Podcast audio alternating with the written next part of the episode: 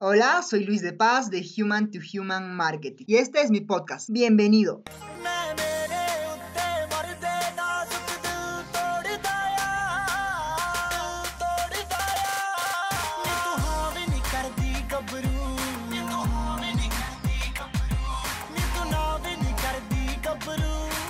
Eh, estar compartiendo con ustedes y gracias, gracias por estar aquí.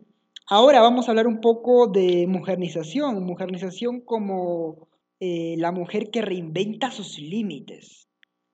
A las mujeres les ha costado durante décadas conseguir los derechos que tienen ahora, ¿verdad?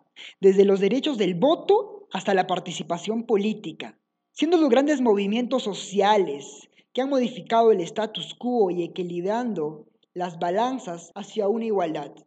Es como si la mujer hubiese tenido la boca cerrada desde hace muchos años, convirtiéndose hace poco en una voz dulce y tranquila, en una bocina de viento, en un grito universal.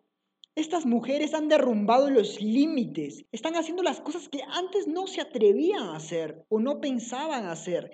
Se trata de mujeres de cambio, de cambio permanente. Y esto se evidencia en los ingresos de cada una, de cada mujer en el ámbito laboral, empresarial y político, lo cual genera grandes cambios a nivel del mindset, a nivel del comportamiento. La era para los hombres y para las mujeres al parecer ha terminado y emerge una nueva era, la era de la mujernización.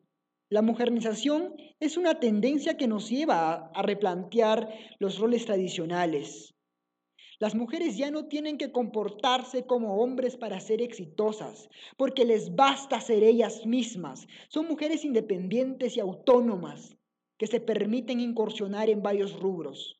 Se involucran en la tecnología, crean videojuegos, son millonarias y triunfadoras, son científicas, juegan al fútbol, al rugby y hacen otras cosas que antes no pensaban o no podían hacer.